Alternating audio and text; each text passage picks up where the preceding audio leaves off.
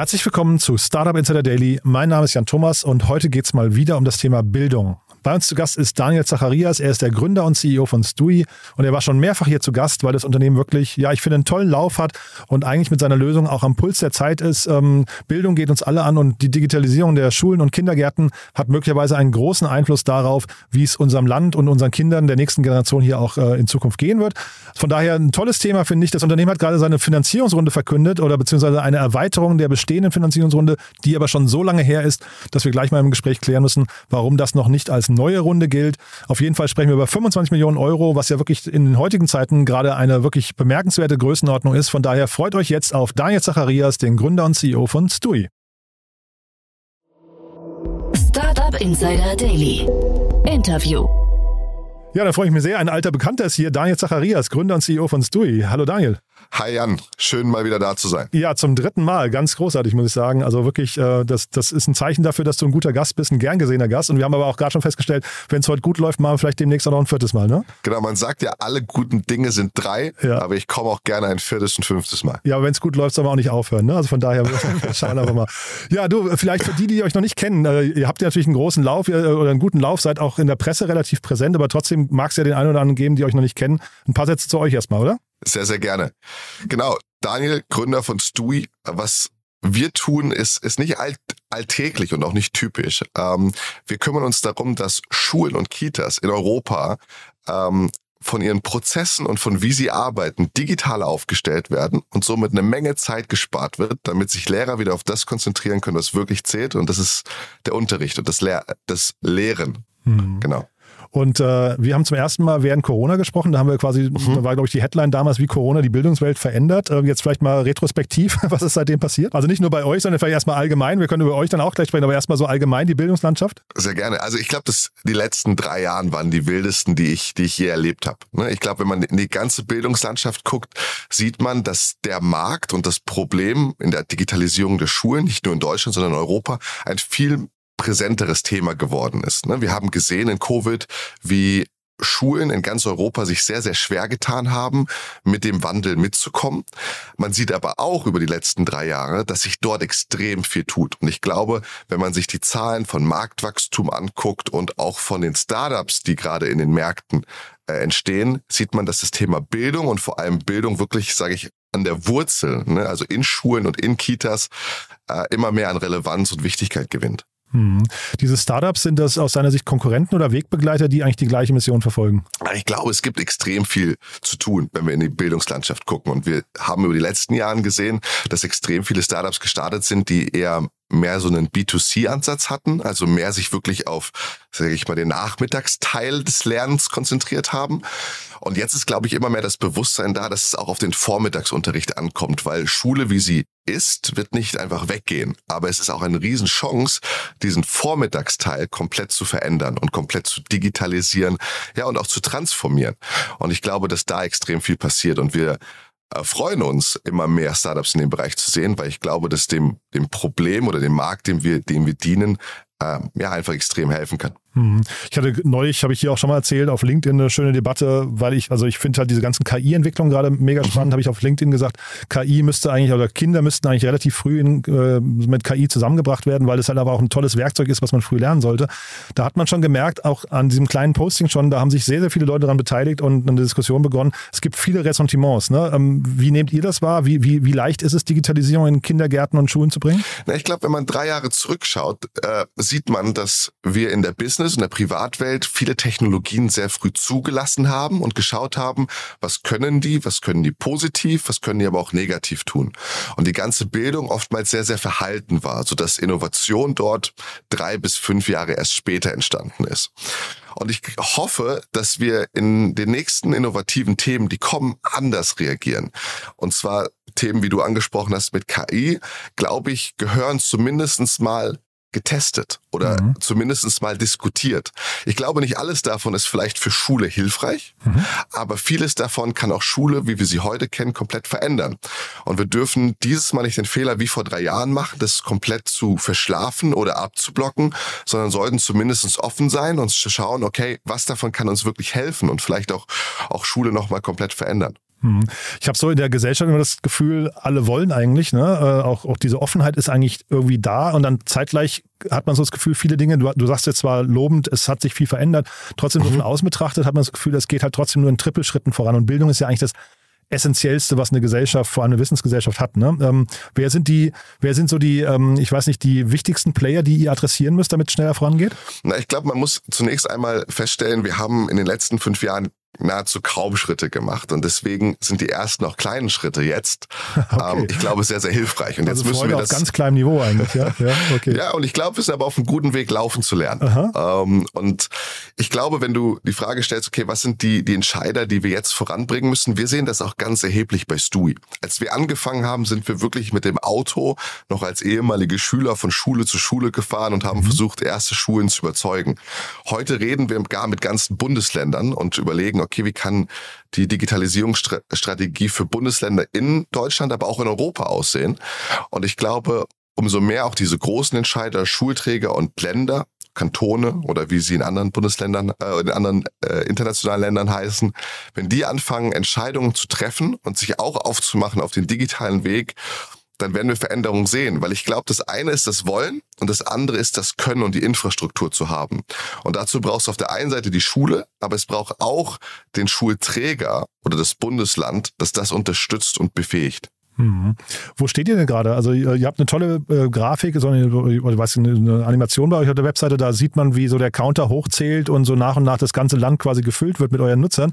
Äh, also ich, Nutzer, ich, ich, vermute mal, das sind äh, quasi eure Kunden hinterher, ne? die Schulen, die euch nutzen und da sieht man, ihr seid auch schon auf dem Weg ins Ausland, ne? Genau, also das Ausland ist nicht mehr nur ein Randthema, wie vielleicht in den letzten zwei Jahren, sondern wir haben wirklich das Thema Internationalisierung zu einer Priorität gemacht. Ja, das heißt, wir haben gesagt, wir wollen nicht nur eine Lösung für den deutschsprachigen Raum schaffen, sondern auch drüber hinaus. Und heute sind wir als ganze Stewie Group, wir haben ja vor einigen Monaten announced, dass wir zwei äh, auch internationale Anbieter äh, quasi aufgekauft haben und mit an Bord geholt haben zu Stewie Group mhm. und sind heute in sieben Ländern aktiv mit äh, über 10.000 Schulen, die unsere Lösung Tag für Tag nutzen. Super, oder? Hättest du das zu träumen gewagt, vor, vor, also als wir vor drei Jahren zum ersten Mal gesprochen haben? Ja? Ich sag dir ganz ehrlich, wenn ich sogar noch ein paar Jahre zurückgucke, wir werden jetzt fünf Jahre alt im, mhm. im Februar, ähm, hätte mir jemand mal gesagt, die Mitarbeit, äh, die, die Firma hat mehr Mitarbeiter als zehn und erreicht mehr als 100 Schulen, hätte ich, hätte ich glaube ich, ganz groß gelacht. ähm, ich glaube, vor drei Jahren waren wir schon ein bisschen weiter, aber dass wir heute dastehen, wo wir heute sind, als, als ganze Gruppe, irgendwie 180 Mitarbeiter beschäftigen, sieben Länder machen und über 10.000 Schulen, ähm, erreicht, äh, erreicht haben, klingt das schon wahnsinnig. Und trotzdem im Tagesgeschäft wirkt es noch so, als ob wir erst bei einem Prozent des Potenzials sind, das wir noch vor uns haben. Also ich glaube, da wird noch ganz schön viel kommen. Also ein Prozent äh, erschlossen habt und noch 99 Prozent vor euch, das meinst du, ne? Vom Potenzial, ja, das noch vor uns liegt. Ne? Ne? Also jeder, wie, wie, je nach Land haben wir natürlich schon ein paar Prozent mehr. Mhm, wollte ich gerade mal fragen. Also, wie, also, also Deutschland, das sieht ja relativ ähm, stark gecovert aus schon. Äh, wie, wann, wann habt ihr denn, wann, wann sagst du, ihr macht einen Haken ans Land? Äh, wie viel, wie viel Durchdringung ist überhaupt möglich für euch? Ich glaube, das Spannende auch aus Investmentsicht ist natürlich, dass in diesen B2G-Cases äh, Marktanteile vielleicht nicht so sind wie im Fintech, wo du 0,2 Prozent von dem Markt hast, sondern du kannst wirklich Märkte bis zu 50, 60 Prozent erreichen und mhm. erschließen. Mhm. Ich glaube, eines der besten Beispiele im Bildungsmarkt selbst dafür ist Power School, die in den USA knapp 60 bis 65 Prozent Marktanteil haben. In Deutschland stehen wir aktuell so bei 8 bis 10 Prozent. Mhm. Und deswegen glaube ich noch, dass wir uns allein in unserem Heimmarkt Deutschland für fünf, für sechs Wochen können und werden. Euer Businessmodell, wie sieht das aus? Es ist eigentlich ein ganz einfaches Businessmodell, wenn man so in der Investment- und Business-Sicht denkt. Aber ich glaube, es ist auch etwas, was die Schulen über die Zeit auch lernen mussten. Ähm, wir verkaufen quasi eine Lizenz als an die Schule oder an den Schulträger oder ans Bundesland und sie wird quasi jährlich bezahlt und die mhm. Schule kann mit der Software arbeiten und spart ja auch dadurch massiv ein und somit äh, rentiert sich die Lösung schon im ersten Jahr. Mhm. Das klingt nach einem relativ einfachen Sale, ne? Was, was macht es dann kompliziert? Also warum dann, äh, warum dann noch nicht 50, 60 Prozent Marktdurchdringung? Na, ich glaube, es ist, es ist, es ist natürlich ein Markt, der äh, historisch gesehen sehr lange Entscheidungswege hat. Mhm. Ne? Man muss eine Schule abholen, man muss eine Schule einrichten und man muss auch die ganzen Lehrer und Nutzer auf diese ganze Reise mitnehmen.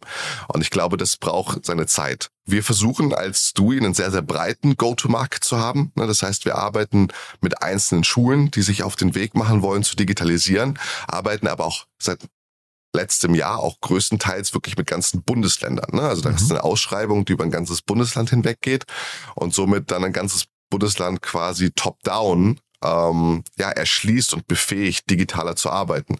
Und ich glaube, mit diesen beiden Ansätzen, die wir haben, äh, werden wir noch einiges auch an Tempo zulegen können. Und dieser B2G-Markt, ich meine, das ist ja für Investoren oftmals so ein rotes Tuch eigentlich. Ne? Jetzt hatte ich äh, neulich hier Vialytics zu Gast. Ähm, ich weiß nicht, ob du die kennst, die machen auch B2G. Äh, die fahren, also die, die äh, ähm, wenden sich an Kommunen und verkaufen eine Lösung, mit der man Schlaglöcher in Straßen, also den Zustand der Straßen messen kann. Ähm, mhm. Super spannender Case. Und der sagte halt auch letztendlich, die Sales-Zyklen sind gar nicht deutlich länger als im B2B-Markt, aber du hast also im Prinzip relativ wenig Konkurrenz. Ähm, vielleicht kannst du mal deinen Blick nochmal auf diesen B2G-Markt und, und vielleicht auch diesen Investoren, die Investoren Investorengespräche, die ihr geführt habt, nochmal Revue passieren lassen. Da gibt es wahrscheinlich auch Vorbehalte, ne? Bestimmt. Also ich glaube, der ganze B2G-Markt ist ein extrem spannender, weil das, was viele vernachlässigen, ist dieser ganze Public-Markt ein riesiges Marktvolumen hat. Ne, man, man denkt es gar nicht so, wenn man an die einzelne Schule denkt, aber wenn wir uns überlegen, wie viele Schulen wir in Europa haben und wie viele Menschen in die Schule gehen, ist es ein Großteil unserer Bevölkerung und somit haben wir einen riesigen Markt. Und ähm, natürlich gibt's auch im Thema Investoren oftmals ähm, wie, wie formuliere ich das am besten? Es ist, es ist halt nicht ein Markt, der so bekannt ist. Wenn man in. Portfolios guckt ähm, von VC-Fonds, zum Beispiel in Deutschland, sieht man, dass ein Großteil von denen vielleicht ein, zwei, maximal drei solcher Investments haben. Weil ich glaube, dass auch ein Markt ist, der über die letzten Jahre noch nicht so viele Neugründungen hervorgebracht hat, weil die Einstiegsbarrieren gar nicht so gering sind. Also man muss einen viel höheren Grad an Zertifizierung, Datensicherheit mitbringen, um dort überhaupt die ersten Schritte gehen zu können. Das mhm. wiederum ist natürlich in einer Growth Stage, wo wir heute sind, also ein bisschen als größeres Unternehmen, ein total interessanter Faktor für, für Investoren, weil gerade auch in Themen wie Inflation oder Co. wir ein sehr, sehr sicheres und sehr, sehr stabiles Modell haben, dass wir auch über die nächsten Jahre sehr, sehr gut skalieren können, wohingegen zum Beispiel der Consumer-Markt sich ja eher gerade schwer tut. Bei Vialytics klang das so, als wären die so ein bisschen in der Landgrabbing-Phase. Ne? Also da, da, da gäbe es quasi im Ausland auch noch ein paar Anbieter und man versucht jetzt, also weil die gehen auch gerade in die USA schon, äh, mhm. als versuche man da möglichst schneller zu sein als der Wettbewerb. Ist das bei euch auch so? Du hast ja gerade davon äh, gesprochen, dass ihr in sieben Märkten schon seid. Genau, also international gilt für uns das Thema, möglichst viele Schulen zu erreichen. Ja, und das ähm, geht natürlich mit einer auch aggressiven Strategie, dass wir sagen, okay, wir gucken die Länder für uns an, welche interessant sind. Das hängt von Faktoren der Größe des Landes und dem danach auch der, der Zahl der Leute, die in Schule sind, sowie aber auch natürlich der Grad der Digitalisierung an. Und ähm, in diesen Ländern versuchen wir, der schnellste am Markt zu sein. Und mhm. das unterstützen wir einmal durch unser Produkt und durch diese, unsere Teams vor Ort, aber gleichzeitig auch durch anorganisches Wachstum, mhm. wie die Zukäufe, die wir in den vergangenen, im vergangenen Jahr gemacht haben. Und diese Zukäufe, ähm, die beiden, du hast gesagt, es waren zwei bis jetzt, ne? Also das klingt, ja. klingt so, als könnte das eine Strategie sein. Also erstmal klingt es, als wäre es erfolgreich gewesen. Kannst du ja vielleicht auch nochmal kommentieren, was hat es erfolgreich gerne, gemacht. Ja. Aber auch nach vorne raus klingt es so, als äh, kommen da vielleicht noch weitere Zukäufe, ja? Genau, also wir haben eine sehr sehr frühe Phase gewählt, um schon mit anorganischem Wachstum anzufassen, äh, anzufangen, also mit ähm, quasi Playern wie Pupil, unserem Schweizer Anbieter, oder Connector, unserem belgischen Anbieter, die wir übernommen haben, haben wir es geschafft, natürlich eine extreme Geschwindigkeit zu gewinnen, weil mhm. wir in den Märkten vor Ort somit sehr hochgrad hochqualifizierte Teams haben und gleichzeitig aber auch schon erste Kunden äh, und durch deren Referenzen wir natürlich auch neuere Kunden gewinnen können. Und mhm. deswegen, wir sind super happy mit den ersten beiden Akquisitionen. Die haben sich teilweise besser entwickelt, als wir erwartet haben. Ein Beispiel zu nennen, Pupil hat sich für zweieinhalbfacht in, in nur einem Jahr nach der Akquisition, wo wir sehr, sehr stolz sind im Schweizer mhm. Markt und auch wirklich große Kantone gewonnen. Und äh, wir werden damit nicht aufhören. Also speziell für 2023 und 2024 ist hier viel geplant und ich hoffe, dass ich in den nächsten Wochen und Monaten ähm, mit den ersten News wieder bei dir im Podcast sein darf. ja, sehr, sehr gerne. Aber trotzdem nochmal ganz, ganz kurz dazu. Also worauf gerne. muss man denn vielleicht, also ja, das war ja für euch auch mal ein erstes Mal, ne? Die erste, erste quasi ja. der erste Aufkauf, die erste Integration. Was gibt es da für vielleicht auch Fehler? Also worauf muss man achten? Was gibt es aber vielleicht auch für Fehler, die man machen kann? Weil ich glaube, es gibt ja schon so, eine, so, so einen Cultural Clash kann es ja mal geben, ne? dass mhm. möglicherweise auch, dann müssen ja Unternehmen ihre Marke aufgeben, für die sie lange gekämpft haben, so ein bisschen Identitätsverlust, vielleicht, ähm, so, weiß ich, so innere Kündigungen äh, können so ein Thema sein. Wie seid ihr damit umgegangen? Wie habt ihr das vermieden? Also ich glaube, wir haben uns sehr, sehr viel Zeit genommen, bevor wir die erste Transaktion äh, gemacht haben. Wir haben glücklicherweise Investoren an Bord, die das nicht zum ersten Mal machen, vor mhm. allem mit HV und Haniel, zwei sehr erfahrene Investoren, die viele Business mit begleitet haben, die M&A als einen Wachstumsweg gewählt haben. Und wir haben natürlich auch sehr sorgfältig geschaut, welches Target und welchen Partner wir kaufen. Weil ich glaube, damit fängt's an. Ne, wenn du eine Firma ähm, kaufst beispielsweise, die ähm, ja, sehr restriktiv ist, wo der Gründer vielleicht nur noch Geld machen will und du mhm. hast dann so eine Firma vor dir, die gar nicht wirklich will, die gar nicht wachsen will, die sich gar nicht entwickeln will, damit sehr, sehr schwer. Mhm. Und wir haben uns Partner gesucht, die wirklich auch die Ambition haben, ähm, einen europäischen Marktführer zu bauen und die die Ambition haben, Bildung wirklich grundsätzlich zu verändern. Mhm. Und ähm, das war, glaube ich, einer der wichtigsten Faktoren vorne, vorne weg. Und natürlich haben wir auch über das Jahr gelernt, diese Firmen auch gut zu integrieren. Ne? Also ähm, man sagt oftmals, ähm, wenn man mit Investoren darüber spricht, oder oftmals die Frage ist, naja, eine gekaufte Firma ist nur so gut, wie gut man sie integriert. Ne? Mhm. Ne? Also wie gut man die Synergien nutzt, wie gut man die Teams abholt. Und das hat für mich letztes Jahr sehr, sehr viel Reisen bedeutet. Ich habe einen Großteil meiner Zeit in diversen Ländern verbracht Aha. und äh, mit den Foundern oder ehemaligen Foundern, die heute alle noch aktiv sind und quasi die Landesorganisation leiten, mhm. äh, zusammenzuarbeiten, zu schauen, wie können wir Ziele erreichen, wie können wir die Firma weiter aufbauen und skalieren. Und das macht mir ehrlich gesagt eine riesen, riesen Freude, da eine ganze Gruppe zu bauen. Mhm. War aber natürlich auch ganz viel, was wir lernen mussten. Klingt aber auch nach einer wirklich spannenden Reise, ne, die du dann irgendwie äh, gerade durchläufst.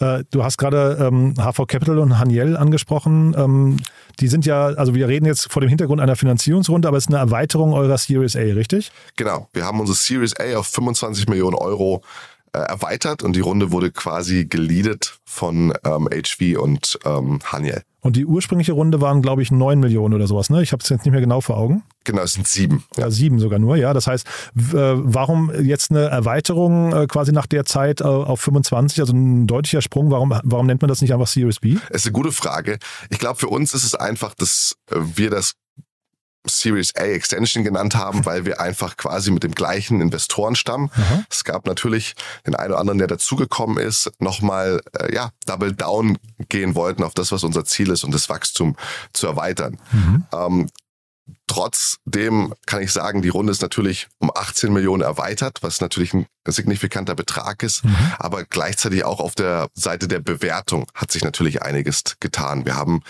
die Series A mit den 7 Millionen im März 2021 geschlossen mhm. und unseren Umsatz seitdem um 300 Prozent gesteigert. Mhm. Das heißt auch bewertungsseitig konnten wir gut zulegen und mhm. ähm, da sind wir sehr, sehr happy. Und wir haben uns einfach intern entschieden, das eine Series A Extension statt eine Series B zu nennen. Mhm. Ich glaube, im heutigen Umfeld ist, äh, ist das, glaube ich, eh nur eine Frage des Titels. Ja, ja, ja, ja, genau. Äh, aber äh, tatsächlich hast du auch gut erklärt, finde ich. Trotzdem dieses Thema Bewertung. Ich meine, jetzt sind diese Investoren natürlich dann seit zwei Jahren nah dran an euch. Ähm, ist das Thema Bewertung dann hinterher schwierig? Also hat da jeder einen unterschiedlichen Blick drauf? Wird da lange geschachert? Ach, ich glaube eher im Gegenteil. Ich glaube, wenn man Investoren an Bord hat, die zum einen die Firma gut kennen, das Potenzial der Firma kennen, aber auch gesehen haben, dass das, was wir vor einem Jahr gesagt haben, auch so umgesetzt haben und heute dastehen, ja, wo wir, wo wir gemeinsam stehen wollten, gibt es natürlich auch ein sehr, sehr hohes Vertrauen, dass das in den kommenden Jahren auch so weiterlaufen kann. Und ich glaube, dass dieses Vertrauen mir sehr, sehr wichtig ist, mhm. ähm, auch einfach in die Zukunft zu gehen mit Investoren, die ich auch sehr, sehr gut kenne, von denen ich weiß, okay, sie werden mich unterstützen oder uns als Firma unterstützen, diese Ziele zu erreichen.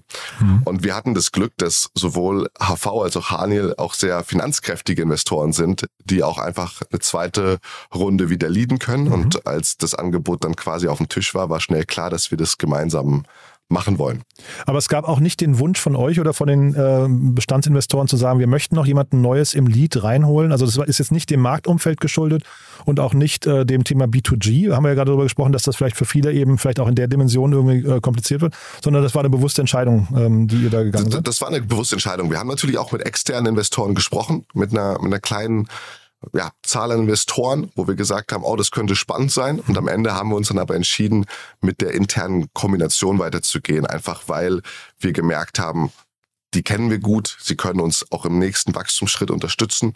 Und ich glaube, das ist dann einfach die klügste Entscheidung, ähm, wenn ein Investor, der dich Tag für Tag kennt, mit dir Tag für Tag arbeitet, sagt, hey, ich will die Runde leaden, bevor irgendwer externes die Runde leadet, mhm. ähm, ist das, glaube ich, ein sehr dankbarer äh, ja, sehr dankbare Thematik für uns, die wir dadurch annehmen konnten. Mhm. Ja, und Was? Äh, ja? Und bewertungstechnisch war es jetzt auch nicht nötig. Ganz oft merkt man ja auch, man will von extern jemanden reinholen, um die Bewertung nochmal zu erhöhen.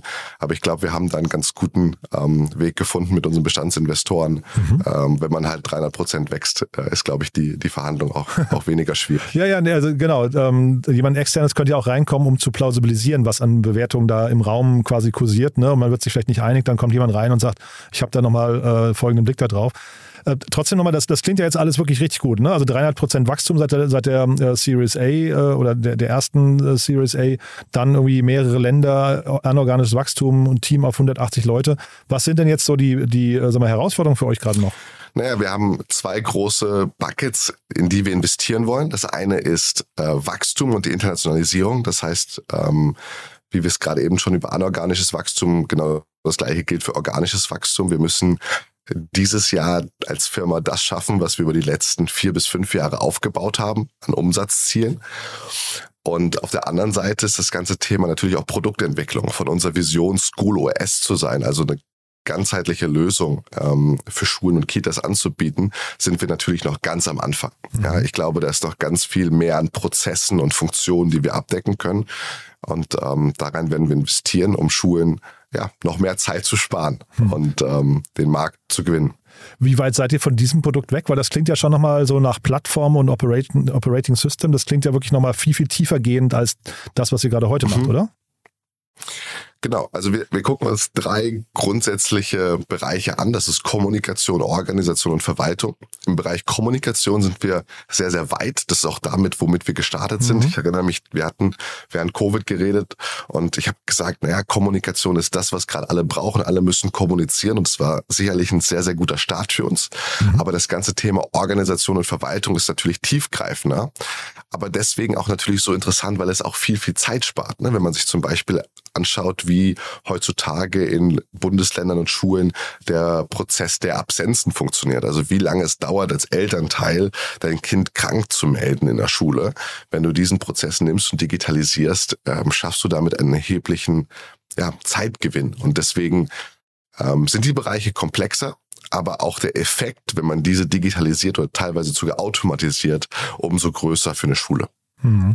Ich war mal in Estland vor ein paar Jahren und äh, da war irgendwie, also wenn ich es richtig zusammenkriege, das Thema Schulen, äh, auch auf der Blockchain natürlich in, in, Estland, aber dort war auch eine sehr, sehr große Transparenz, ähm, was in Schulen passiert, wurde an die Eltern zu Hause gespiegelt. Das heißt, die konnten jede Hausaufgabe, jede, ähm, mhm. jede Klassenarbeit und sowas einsehen. Ist das ein Weg, den ihr auch gehen wollt und müsst? Äh, Gibt es da Nachfrage oder ist das nochmal ein komplett, komplett anderer Baustein? Ist sicherlich ein Thema, das, das uns beschäftigt. Ne? Wie sehr will ein Elternteil eingebunden sein im Schulalltag und wie sehr soll es eingebunden sein? Mhm. Das ist natürlich ein Thema, das im Bereich Kita und Grundschule ein viel, viel größeres Thema Klar, erstmal ist, ja. weil dort die Kommunikation fast ausschließlich über Eltern funktioniert. Mhm. Ähm, umso älter ein Kind in, ihrem, in seinem Schulalltag wird, umso geringer ist das Elternteil involviert. Mhm. Dort geben wir einiges an Funktionalitäten, lassen diese Entscheidung aber am Ende die Schule treffen. Mhm. Weil ich glaube, es ist eine Thematik, die ähm, natürlich von der Altersklasse, wie genannt, abhängt, aber auch von wie eine Schule das Ganze managen will. Mhm. Und ähm, da lassen wir den Schulen die Überhand, weil das sind die Kunden, denen wir am Ende das System, System zur Verfügung stellen und sie mhm. sollen ähm, ja die Überhand haben. Wie wollen sie Kommunikation aufbauen und was hilft ihnen und was ist eher kontraproduktiv. Hm. Und dieses Thema Ausstattung von Kindern, das hat man ja auch in, während Corona gesehen. Da gab es äh, viele Kinder, die einfach aufgrund ihres Backgrounds und familiären Umfelds abgeschnitten waren von der Digitalisierung. Ist das nochmal ein Thema? Also ich brauche jetzt nochmal die Brücke zu Vialytics, die ich hier im Podcast hatte. Die mhm. ähm, haben einfach äh, quasi, die melden sich bei Gemeinden oder Bürgermeistern und sagen, schau mal, wir bringen auch einen Fördertopf mit und äh, der für Straßenreparaturmaßnahmen eigentlich bereit liegt. Und wenn mit unserer Lösung kannst du, äh, wir helfen dir quasi diese Fördertöpfe abzurufen. Ist das bei euch auch so? Könnt ihr quasi, ähm, also weil es gibt ja diesen, ich weiß gar nicht, wie der heißt, der, dieser Digitalisierungspakt für Schulen, wo, glaube ja. ich, relativ viele Gelder nicht abgerufen werden. Das ist ja eigentlich wahrscheinlich für euch eine Goldgrube, oder? Genau, der Digitalpakt äh, ist noch immer aktiv und natürlich auch für Schulen die Möglichkeit, Hardware zu beschaffen und somit auch Chancengleichheit ne, im Thema Endgeräte, was du mhm. angesprochen hast, ähm, zu ermöglichen. Ähm, und das funktioniert aber immer besser. Also wenn wir uns anschauen, wo war das Ganze vor drei Jahren und wo stehen wir heute, mhm. wird immer mehr davon abgerufen und die Schulen auch immer besser ausgestattet. Ich glaube, das Wichtigste und das ist, womit wir uns mehr beschäftigen, ist, was passiert, sobald die Hardware in der Schule ist. Weil ein iPad alleine noch nicht Digitalisierung bedeutet. Das Klar. bedeutet, es gibt ein Tool, das man nutzen kann, aber wenn mhm. auf diesem Tool nichts passiert und mhm. ähm, eine kleine Anekdote am Rand, ich war äh, letztes Jahr noch in Schulen im Besuch, äh, zu Besuch, die bei, ich glaube, das Projekt hieß Gute Schule 2020 mitgemacht haben. Das war auch schon ein Förderpaket. Da konnte man Notebooks drüber bestellen. Und ich habe tatsächlich ganze Schränke voll eingepackter Notebooks gesehen, Nein. weil einfach es keine Anwendungssoftware gibt oder auch kein Partner, der die Schule wirklich an die Hand nimmt und mitnimmt in die Digitalisierung. Um, ähm, und das wollen wir ändern. Durch zum einen natürlich eine, eine Software, die durch Simplicity, also durch ähm, Einfachheit und durch Funktionalität besticht, aber gleichzeitig auch einem Customer Success Team, das mhm. sich zur Aufgabe gemacht hat, wirklich jede Schule erfolgreich zu machen und mitzunehmen auf der Digitalisierung, sodass die iPads nicht in fünf Jahren noch eingepackt irgendwo liegen, sondern genutzt werden, um, um wirklich Schule digitaler zu machen. Aber das finde ich jetzt ganz tragisch, was du gerade sagst. Also ich meine, da könnt, könnt ihr natürlich nichts dafür, aber wenn man sich mal so von oben so, so die, die sich im äh, ihrem eigenen Erfolg suhlenden Politiker anguckt, die dann sagen, naja, schau mal, da gab es einen Digitalpakt, drei Milliarden Euro oder was weiß ich, die wurden sogar abgerufen, dem, demnach haben wir was gut, was richtig gemacht. Und dann hört man auf der anderen Seite, dass diese quasi abgerufenen Fördermittel also zum einen äh, ausgegeben wurden, aber dann halt hinterher im Schrank versauern äh, und eigentlich null Effekt haben. Das ist ja eigentlich, das ist eine, eine äh, Tragödie im Quadrat eigentlich, ne? Genau, das ist ja auch die das ist ja auch die Kritik, die, die wir am Digitalpakt haben. Ne? Mhm. Der, der, der, der Digitalpakt ist wichtig und notwendig, weil die mhm. Schulen im Grunde ausgestattet werden müssen und es ohne diese Infrastruktur auch nicht funktioniert. Aber Infrastruktur bedeutet mehr als nur Hardware, weil Hardware alleine nicht funktioniert. Mhm. Und ich glaube, deswegen ähm, sehen wir auch gerade die extreme Nachfrage nach Softwarelösungen wie Stui, weil die Schulen jetzt auch wieder an dem Punkt stehen, Hardware zu haben und jetzt aber Hilfe zu brauchen. Wie kann ich das einsetzen? Was ist die richtige Software? Wie vernetze ich Schüler? Äh, wie vereinfache ich Prozesse? Und ich glaube, die Hardware ist eine gute Infrastruktur, aber die Hardware alleine macht die Schule nicht digitaler. Und ich bin sehr, sehr überzeugt, dass wenn wir weiter in unser Produkt investieren, was wir mit der ja, 25 Millionen Series A machen werden, ähm, dass wir da einiges tun können, um ähm, sicherzustellen, dass die iPads nicht im Schulschrank versauern. Du dann vielleicht ganz kurz nochmal das Thema DSGVO, ähm, jetzt vor dem Hintergrund Gerne. auch, dass ihr ins Ausland geht, aber auch in Deutschland natürlich. Ähm, wie relevant ist das für euch? Ist das hinterher, äh, spielt euch das in die Karten, weil dann vielleicht auch ausländische äh, Anbieter gar nicht so leicht rein können in diese Märkte? Oder ist es eher so, dass das ein Hindernis ist an bestimmten Stellen? Ich glaube, es gibt immer sehr, sehr viel Kritik zu dem Thema, ne? dass es ähm, Schulen gewissermaßen Dinge erschwert. Ich glaube, es ist trotzdem ein sehr, sehr wichtiges Thema, weil die Datenschutzgrundverordnung natürlich sicherstellt, dass mit den Daten vor allem von größtenteils minderjährigen Personen gut umgegangen wird. Und ich sehe das als gar keinen negativen Punkt. Ich sehe das eher als, ja, einfach ein Qualitätsstandard, äh, den Bildungsanbieter mitbringen müssen. Und mhm. deswegen, wir nehmen das Thema sehr, sehr ernst. Ähm, wir schauen, dass wir einmal Daten auf der Datenschutzgrundverordnung, aber auch eine Ebene tiefer auf der Data Security Ebene einiges dafür tun, dass ähm, sich unsere Schulen darauf verlassen können, dass ihre Daten sicher sind und dass mit ihren Daten ordnungsgemäß umgegangen wird. Und ähm, sicherlich ist das auch eine der am Anfang genannten Einstiegsbarrieren, die ein Anbieter mitbringen muss, um ja überhaupt auf diesem Markt erfolgreich zu sein. Super, Daniel. Also das ähm, war wirklich ein spannender Ritt, finde ich. Äh, also eine tolle Entwicklung bei euch, muss ich sagen. Äh, Glückwunsch dazu nochmal. Haben wir für den Moment was Wichtiges vergessen? Es klingt ja so, als sprechen wir dem demnächst nochmal. Ne? Aber haben wir was Wichtiges vergessen? Von meiner Seite nicht. Ich danke dir, Jan, ähm, für die Einladung mhm. und ähm, freue mich aufs nächste Mal. Startup Insider Daily, der tägliche Nachrichtenpodcast der deutschen Startup-Szene. Ja, das war also Daniel Zacharias, der Gründer und CEO von Stui.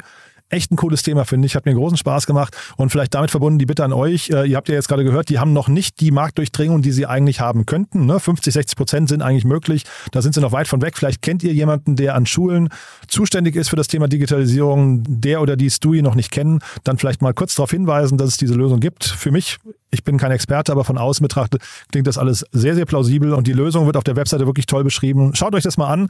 Ja, und wenn euch das Gespräch gefallen haben sollte, dann wie immer die Bitte empfehlt uns gerne weiter, empfehlt diesen Podcast, diese Folge gerne weiter. Wir freuen uns immer über neue Hörerinnen und Hörer und vielleicht kennt ihr ja auch jemanden, der oder die Kinder haben äh, und einfach mal reinhören möchten, was es hier für spannende Lösungen gibt. Ja, dafür vielen Dank an euch und ansonsten euch erstmal einen wunderschönen Tag und hoffentlich bis nachher. Ciao, ciao.